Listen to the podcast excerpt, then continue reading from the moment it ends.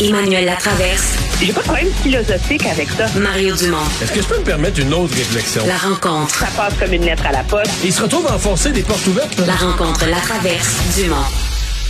Bonjour Emmanuel. Bonjour. Alors, c'est la première véritable sortie aujourd'hui en termes d'orientation pour son ministère euh, de Bernard Drinville là, dans son poste de ministre de l'Éducation.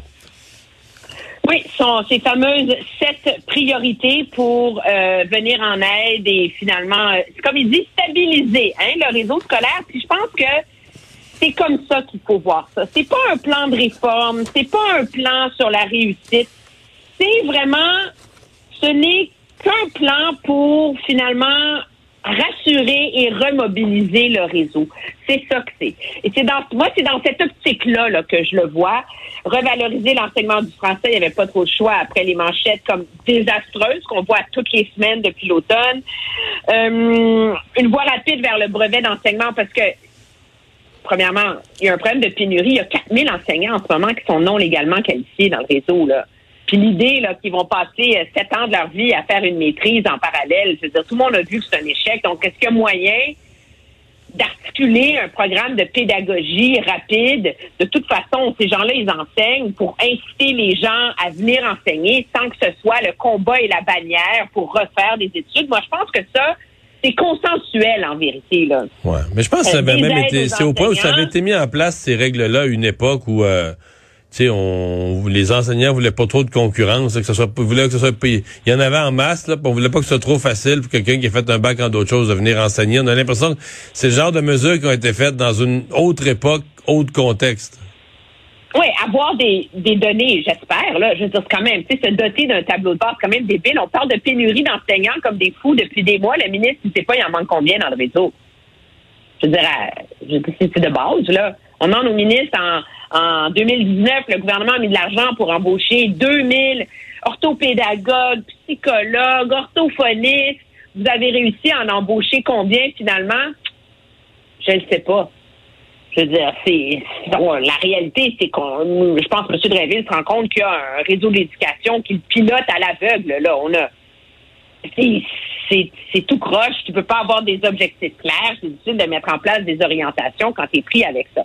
Donc, bravo. Puis je pense qu'à ce chapitre-là, c'est bien accueilli en général par le réseau de l'éducation parce que c'est des mesures ponctuelles, précises, pour, puis je veux pas le dire de façon méprisante, mais pour patcher des trous.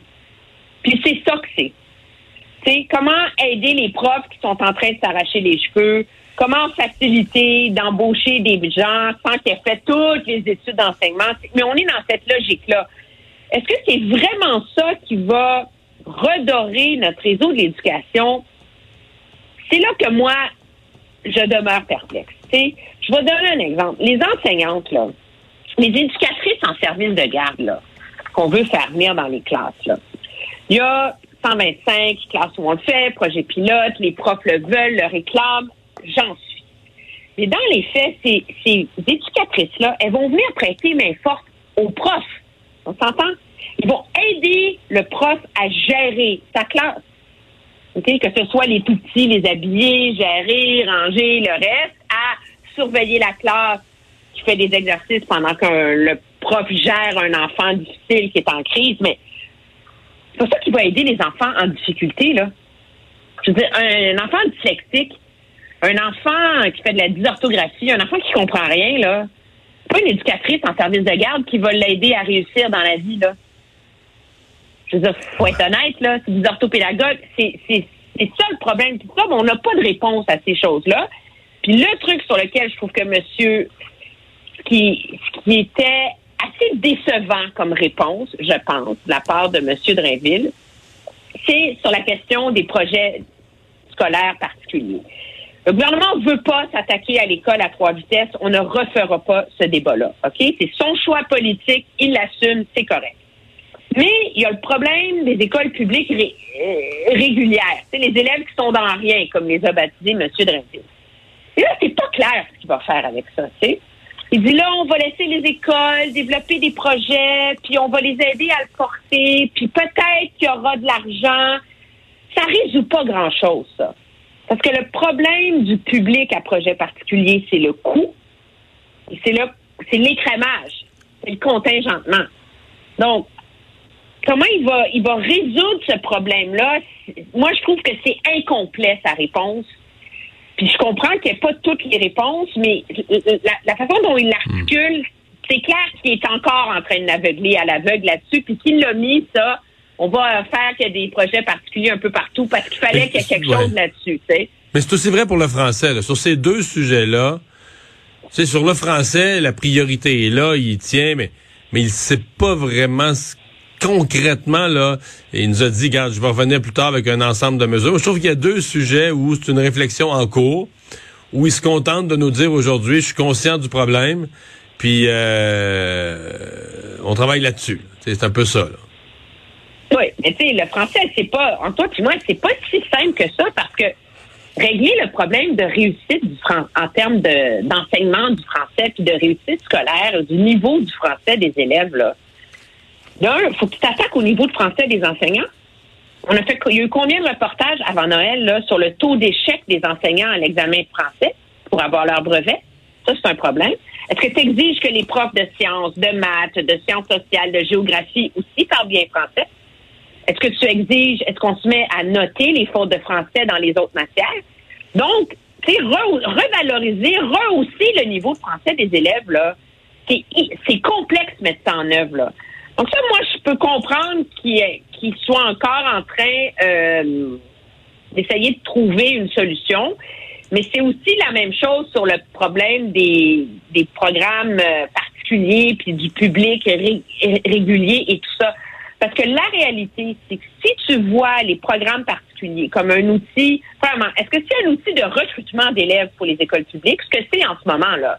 C'est comme si c'est le capitalisme de l'école. Il faut concurrencer les écoles privées. Donc, on a mis en place ces programmes-là pour attirer des clients, une clientèle.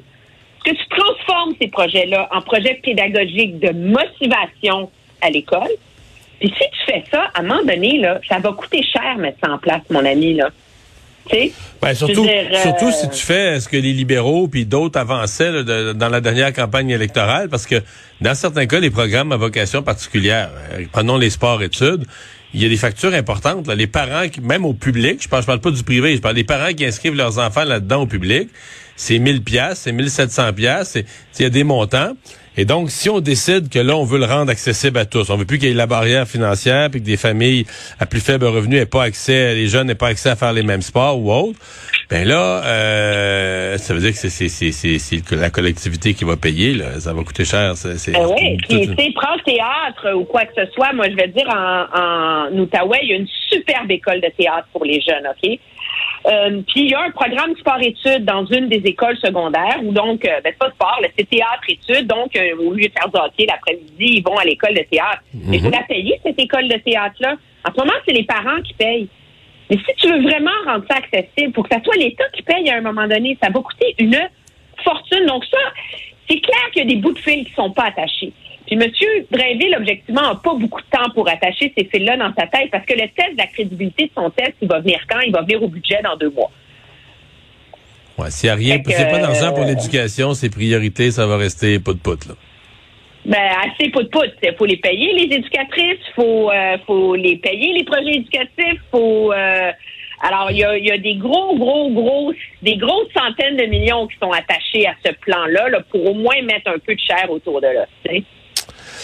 Et le Canada euh, va participer donc à ce mouvement euh, des pays occidentaux, des pays de l'OTAN pour euh, fournir des tanks à, l'Ukraine. Oui, monsieur, on en envoie quatre. Je trouve ça. non, mais c'est comme. On fait notre part. Ben, c'est. Il y, a plusieurs façons de voir ça. De jeu, je pense qu'on a tous compris, là, puis on.